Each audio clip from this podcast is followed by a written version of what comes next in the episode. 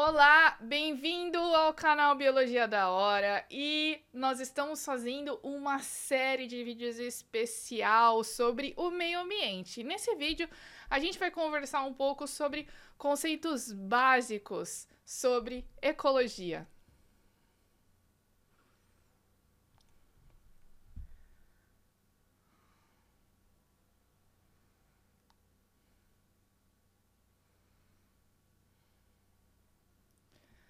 Fala galera, tudo bem? Fala galera, tudo bem? Bem-vindos a mais um vídeo do canal Biologia da Hora. E antes de eu começar a falar sobre o nosso assunto, que é ecologia, vamos falar ali sobre alguns conceitos básicos. Eu queria lembrar você, lógico, não tem como não falar, para você se inscrever no canal, ativar sininho, aquela coisa toda que a gente sempre fala, né? Porque normalmente a gente assiste os vídeos, gosta do conteúdo, mas esquece de se inscrever, isso é muito importante para quem está produzindo o vídeo, tá certo? Então não se esquece de fazer isso, inclusive compartilha com seus amigos, compartilha com no seu Facebook, etc, nas suas redes sociais. Inclusive, você pode me seguir no Instagram também, Maura A Eduarda. E no meu Instagram eu coloco trechinhos desses vídeos que são menores e às vezes você consegue assistir com mais facilidade do que vídeos que são maiores, certo? Então, fique por dentro, todos esses links, todas as referências estão sempre na descrição e você pode procurar por lá.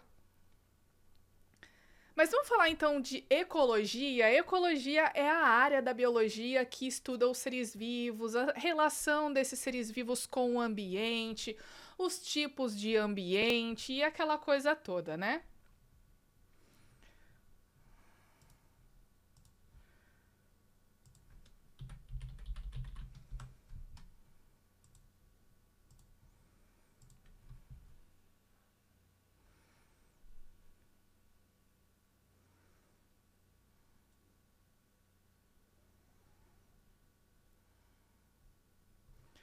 É o estudo da distribuição dos seres vivos no meio ambiente, da abundância desses seres vivos no meio ambiente.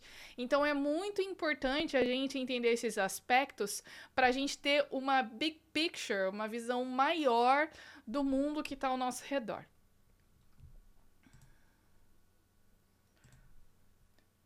Uma coisa muito interessante que a gente vê no meio ambiente, que muitas vezes a gente não se dá conta, é que o ambiente, a ecologia, está organizada em níveis, né? Se a gente vê ali os seres vivos e observar essas relações, especialmente quando a gente olha mais profundamente o, o indivíduo em si, a gente vai ver que ele está organizado nesses níveis. Então, por exemplo, o menor nível de organização é o átomo. Esses átomos eles vão se juntar para fazer as moléculas. Essas moléculas, então, elas vão fazer parte de estruturas que formam a célula.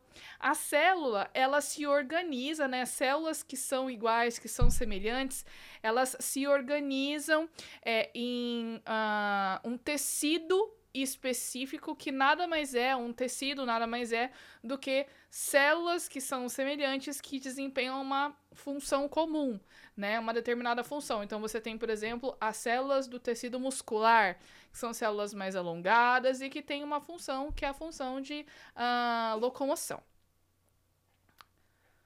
Esses tecidos, então, eles vão se organizar para formar um órgão. E um órgão pode ter vários tecidos. Quando você olha para o estômago, por exemplo, você tem uma camada de tecido epitelial, que são as células de revestimento. Depois você tem as células do tecido muscular, né? Porque uh, você tem movimento no estômago. Ali nesse tecido epitelial você tem células que são células glandulares, que vão produzir os ácidos, as enzimas, que vão estar envolvidas no processo da digestão. Então a gente vê que essas coisas são muito bem organizadas. Esses órgãos, então, eles também vão se juntar, vão se organizar em sistemas. Quando eu falo que vai se juntar, parece que eles têm vontade própria, né? Mas isso a gente só é, organiza porque a gente observa que a gente tem vários órgãos que, são, órgãos que são responsáveis por uma função. Então, por exemplo, Continuando ali com o estômago, a gente vê que no sistema digestório a gente tem o estômago, tem o pâncreas, tem o fígado, tem os intestinos, etc. Então, todos esses órgãos eles trabalham em conjunto para ter uma função que é a função da digestão e do aproveitamento desses nutrientes para que esses nutrientes cheguem à nossa célula e a gente consiga ter o metabolismo e nos manter vivos. E então, quando eu tenho vários uh, sistemas diferentes, sistema imunológico, sistema digestório, é, sistema respiratório, etc., nós temos então um organismo, um ser vivo, ok? Dado essas diferenças e essas classificações, a gente vai partir então para outros níveis de organização que tem dentro da ecologia. Porque um organismo ali forma um indivíduo, né? Quando eu tenho vários indivíduos que fazem parte da mesma espécie, que vivem no mesmo ambiente, que têm essas relações em comum, que se reproduzem, que geram descendentes, nós temos uma população.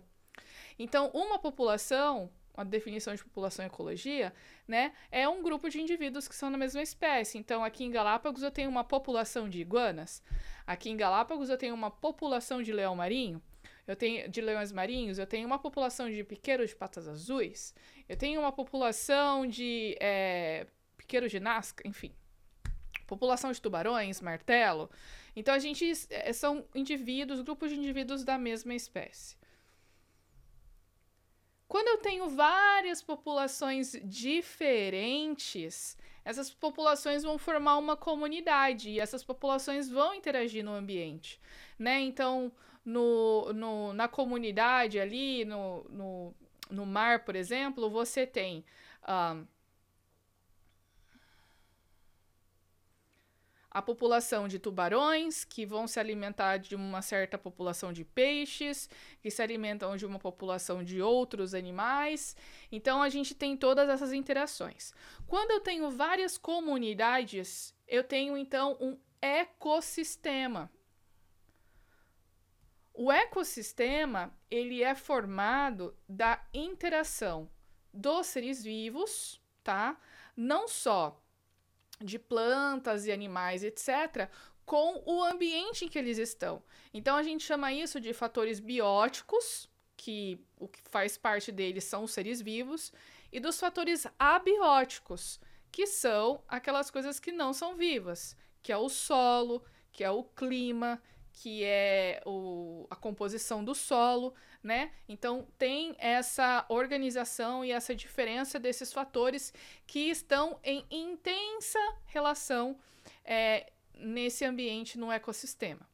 Exemplos de ecossistema, a gente tem, por exemplo, o ecossistema marinho, o ecossistema dulcícola de água doce. A gente tem uh, um ecossistema no quintal da sua casa, você tem, se você tem um jardim. Isso a gente pode considerar um ecossistema. E aí, quando a gente tem vários ecossistemas diferentes, nós formamos então é, os biomas. E aí, os biomas a gente pode caracterizar, por exemplo, a floresta amazônica, a gente pode caracterizar é, as savanas, o cerrado, né? Porque os biomas, na verdade, eles têm características próprias, o tipo de população, as espécies que estão presentes, muitas delas são endêmicas, ou seja, são espécies que estão restritas a uma determinada localização e você não consegue achar em outro lugar. Aqui em Galápagos a gente tem um alto nível de endemismo, muitas espécies que só existem aqui, e uma baixa diversidade de espécies, ou seja, não tem uma variedade muito grande de espécies, mas ao mesmo tempo eu tenho muitas espécies que só existem aqui. Isso é algo característico de é, lugares de ilhas, por exemplo, e isso é bem clássico.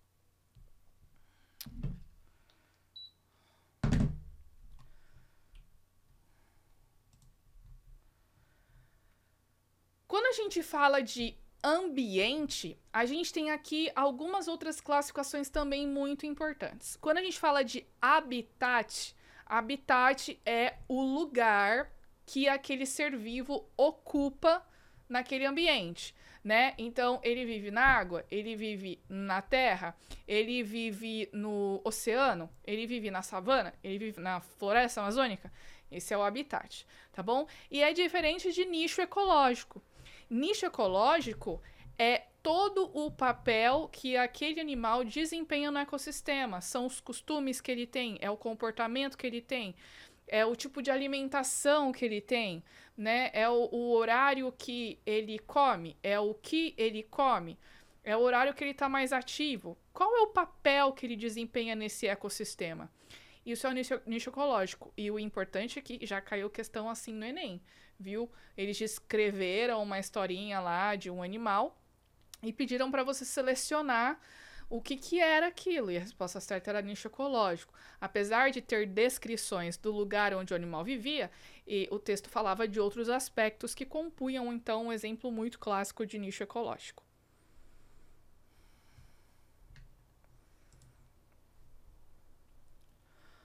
Outros conceitos muito importantes. Eu já falei aqui do que são fatores bióticos, né? É tudo aquilo que tem a ver com a vida, com os organismos, com que vai desde os organismos unicelulares, os decompositores, até os mais complexos multicelulares. E tem os fatores abióticos, que não tem nada a ver, uh, que não são formados por seres vivos. Então a gente tem aqui o clima, a gente tem a luminosidade, a gente tem os gases que compõem aquele lugar, a gente tem os sais minerais que formam a composição do solo, a gente tem o tipo de solo, temperatura, um monte de coisas. Esses aí são fatores abióticos. E tem outras, outros dois termos que eu gostaria de falar para a gente encerrar esse vídeo. Lembrando do nosso compromisso aqui de fazer vídeos rápidos e objetivos, é a, a nomenclatura a respeito de como esse animal vai é, obter a sua energia. E, gente, isso é muito importante. Tem muito aluno que, quando tá ali na escola, acaba é, se confundindo, porque quando vê esse nome numa questão, não sabe o que é. Então, vamos deixar aqui muito claro. O que, que é um ser vivo autotrófico? Ser vivo autotrófico é aquele ser vivo que tem a capacidade de sintetizar, de fabricar a sua própria é, fonte de energia, tá bom? A, a, seu próprio alimento. E muita gente pensa que é só planta. Ah, planta faz fotossíntese, então planta é autotrófica. Tá correto? Corretíssimo. Mas não são só as plantas que são autotróficas. A gente tem, por exemplo, algas que são autotróficas, né? A gente tem bactérias que são autotróficas, tá bom? E esse processo não está necessariamente ligado à presença de luz solar, tá bom? Porque aí tem a questão da fermentação, tá certo? Mas aí isso não está só ligado à luz solar, porque a gente tem a questão da quimiossíntese, por exemplo. Existem algumas bactérias que fazem outros tipos de reações para produzir a sua própria fonte de carbono, tá bom? Então isso é muito importante. Já os heterotróficos, eles são animais que a, todos os animais são heterotróficos, né? E outros filos também, mas são organismos que não têm essa capacidade de fazer reações químicas para produzir a sua energia, para produzir o, o, seu alimento. Então eles precisam é, sintetizar é, é, desculpa, eles precisam. Então eles precisam adquirir isso de algum lugar. E por isso eles são chamados heterotróficos. Eles não conseguem fabricar o próprio alimento. E você pode fazer isso, por exemplo, a partir da respiração celular, que é a queima da molécula da glicose, no, no caso da gente da mitocôndria. Você pode fazer isso, por exemplo, como algumas bactérias e fungos fazem, a partir da fermentação que é um processo de respiração que não usa oxigênio, acontece na ausência de oxigênio, né? Isso já é um tema que é metabolismo energético, a gente não vai entrar em detalhes aqui. Então, é, só para ficar, ficar claro em relação a esses termos, eu tenho os autotróficos, organismos que fabricam sua, sua própria energia, seu próprio alimento, e eu tenho os organismos que são heterotróficos, que precisam de uma outra fonte de energia porque eles não têm essa capacidade.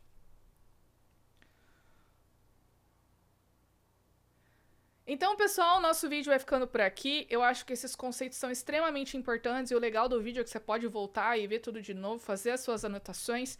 No próximo vídeo, a gente vai ver um pouco sobre cadeias e teias alimentares. Também um assunto extremamente importante, que parece simples, mas tem gente que se confunde, tá bom? Então, não perca e fique ligado no canal. Assina esse canal aqui, coloca no sininho para você ficar esperto para saber quando tem vídeo novo, beleza? A gente se vê no próximo vídeo. Até!